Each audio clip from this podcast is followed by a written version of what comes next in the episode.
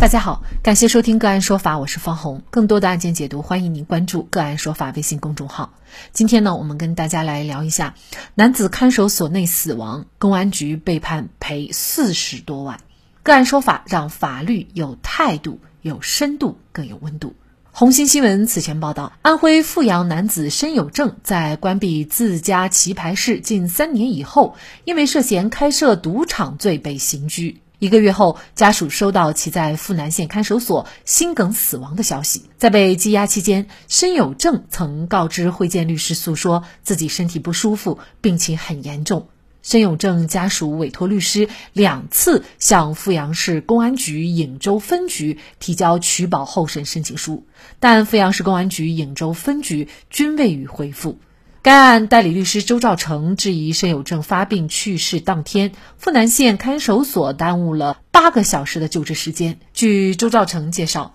监控显示，二零一九年四月二十八号上午七点三十三分，申有正开始发病，而当天下午，申有正突然倒地，有人进来将其送到阜南县人民医院的时间为下午三点二十八分，在这八个小时内，看守所医务人员仅进行过不足三分钟的简单治疗。据阜南县人民医院抢救记录显示，申有正被送至医院时全身湿凉，各项生命体征消失，说明其在阜南县看守所时已经死亡。申有正死亡调查结论认定，申有正系冠状动脉粥样硬化性心脏病急性心肌梗塞死亡。六月一号，阜阳市人民检察院出具二次鉴定意见通知书，意见书内容显示，阜南县看守所住所医生。在明知申有正患有高血压、糖尿病情况下，出现胸痛时，未尽到高度重视义务，未及时进行针对性排查和有效治疗，延误了患者接受早期规范治疗的时机，在其病情发展到心源性昏厥的紧急时刻脱离患者，救治方案存在错误。二零二零年十一月二十五号，申有正家属向阜阳市中级人民法院赔偿委员会申请二百二十四万多元的国家赔偿。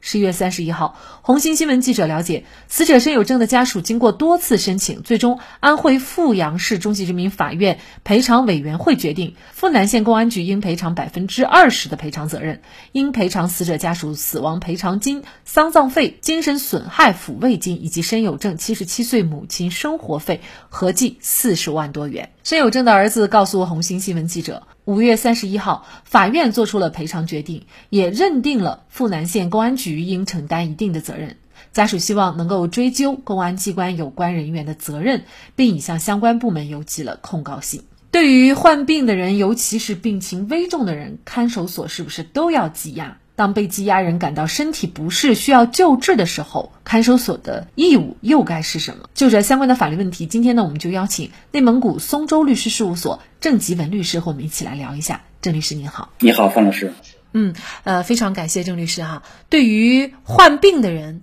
尤其是病情危重的人，看守所是必须要羁押吗？这个不只是一个法律问题，它还是一个法治文明。人权保障以及以人为本的羁押管理的问题。根据我国刑事诉讼法的规定，人民法院、人民检察院和公安机关对于患有严重疾病、生活不能自理或者怀孕、正在哺乳自己婴儿的妇女，采取取保候审，不致发生社会危险性的犯罪嫌疑人、被告人。是可以取保候审的。同时，我国的看守所条例也规定，看守所收押犯罪嫌疑人、被告人，应当进行健康检查。如果犯罪嫌疑人、被告人患有精神疾病或者急性传染病等，是不予收押。为了贯彻落实习近平法治思想，全面落实少捕、慎诉。镇压的刑事司法理念，很多地方的检察机关、公安机关均联合制定了关于减少羁押性刑事强制措施的相关细则意见，对更好的贯彻落实少捕、慎诉、慎压的这个司法政策打下了坚实的基础。因此，按照我国的法律政策的规定。并不是所有的犯罪嫌疑人、被告人，尤其是病情危重的人，都需要由看守所羁押。呃，这个本案当中啊，比如说这个被羁押人，他确实是感到身体不适了，也确实是需要救治了。那这种情况下，看守所是不是法律上有明文规定，必须有义务去尽快的救治呢？这个问题的答案是肯定的。根据看守所的条例的相关规定，看守所应当配备必要的医疗器械和常用药品。犯罪嫌疑人、被告人患病，看守所应当给予及时的治疗。如果需要到医院治疗的，当地的医院应当负责治疗。对于病情严重的，可以依法取保候审。因此，当被羁押的人感到身体不适、需要救治时，看守所应当毫不迟疑的给予积极的、有效的治疗。那我们看本案当中啊，申有正呢，当天七点三十三分开始发病，在当天下午突然倒地，这个时候三点二十八分才送到当地的医院。那么整个时间呢是八个小时啊。他说，看守所的医务人员呢，仅进行过不足三分钟的一个简单的治疗。那您觉得看守所在这种情况下的一个处置，呃，是否违法呢？通过信息显示呢，那么本案中，看守所作为犯罪嫌疑人的羁押单位，对犯罪嫌疑人负有看管和救护的义务。在犯罪嫌疑人突发疾病时，应当积极及时的救治。呃，我也注意到当地的检察机关委托第三方作出的司法鉴定，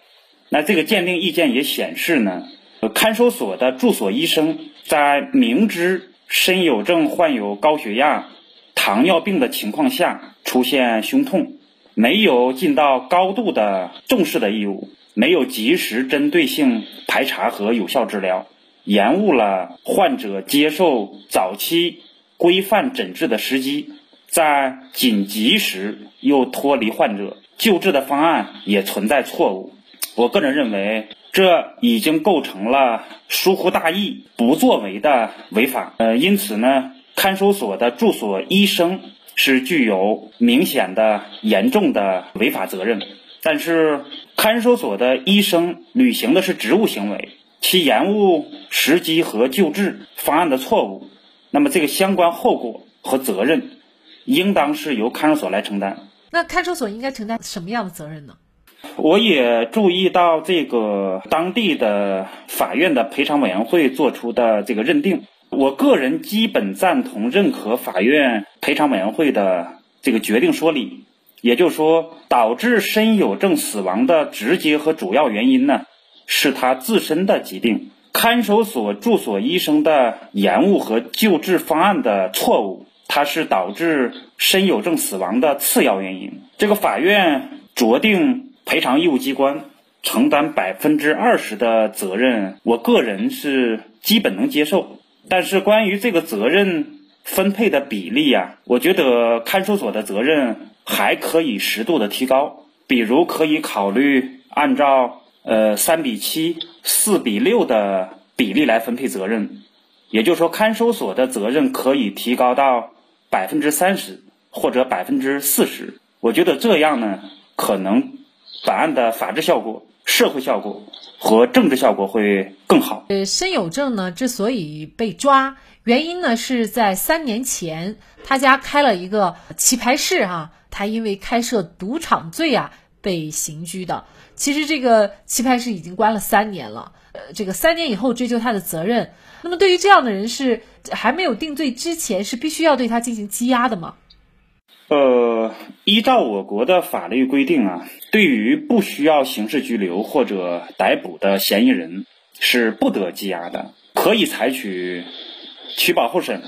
或者监视居住等强制措施。像本案这种情况，我个人认为采取取保候审可能会更适当一些，而且。我们的刑事诉讼法对于呃符合取保候审或监视居住的条件也做出了明确的规定。那也就是说，采取取保候审不致发生社会危险性的，可能啊已经超过了这个追诉时效，即便是没有超过追诉时效，也是情节轻微，危害不大，不至于发生对社会的严重的危险。所以，采取取保候审是足以能够实现刑罚的这个目的。为了加强和规范羁押必要性审查，维护相关当事人的合法权益，最高人民检察院也制定和印发了。人民检察院办理羁押必要性审查案件的相关规定，按照相关的规定啊，符合条件的情况下，对被告人或犯罪嫌疑人是可以变更强制措施为取保候审或监视居住。因此，对于人身危险性不大的犯罪嫌疑人，可以采取非羁押性的强制措施。具体到底觉得他人身危害性大不大，主要还是在于公安机关，是吧？现在呢，受害者家属呢，他是希望有关部门启动追责程序，也就是说追究当时的相关责任人的具体个人的责任啊，因为这个只是我们刚才说的是看守所、公安局的赔偿责任，那么具体的个人的责任是不是要再进行一个比较具体的追究？那么这样的一个程序怎么才能启动？那么相关个人如果是有这个身有证的死有一些失责的话，又该承担一个怎样的责任呢？如果相关单位不能主动的启动追责程序，被害人的家属可以依法向纪检监察机关、检察机关进行投诉控告。根据我们的国家赔偿法的规定。赔偿义务机关赔偿损失后啊，应当责令有故意或者重大过失的工作人员承担部分或者全部的赔偿费用。对于有故意或者重大过失的责任人员，有关机关应当依法给予处分，构成犯罪的，依法追究刑事法律责任。做错了事啊，就要承担法律责任。对于本案，看守所的广大干警。住所医生都要认真的吸取教训，引以为戒。相关的执法办案人一定要心存对法律、对生命的敬畏意识，要有对法律负责、对当事人负责、对生命负责的精神。只有这样，类似的悲剧才能最大限度的避免。我个人还是倾向于。住所医生可能已经涉嫌刑事犯罪，甚至可能构成玩忽职守。呃，因此呢，我觉得当地的司法机关应当依法的启动追责程序。任何人不经过法院的判决是不能够认为他有罪的。那申有证呢，在这个阶段。发生死亡，其实呢也还是没有经过法院判决，只是说他涉嫌犯罪。那在这种情况下，我觉得无论是作为看守所的民警，还是作为看守所的住所医生，他对每一个被关押的人来说，都应该予以尊重和正常的人平等对待。呃，如果呢你没有这样的一个初心的话，看每个人都是罪人，那么。你在呃具体的对待他们的时候呢，可能就怀有一种敌对的心意，怀疑他们是不是在说谎，是不是在故意的捏造一些这个事实。即便是被判有罪的人，那么呃他也已经为他的行为付出了代价，呃比如说被关押、被判为有期徒刑等等。那么在这种情况下，他的仍然是有生命健康权的，他的生命健康权仍然是需要保证的。并不因为他是一个罪人，就比正常人削弱了。好，在这里再一次感谢内蒙古松州律师事务所郑继文律师。更多的精彩案件解读，欢迎您继续关注我们“个案说法”的微信公众号。如果您有相关的法律问题，也可以添加幺五九七四八二七四六七的的微信号向我们进行咨询和交流。感谢您的收听，我们下期节目再见。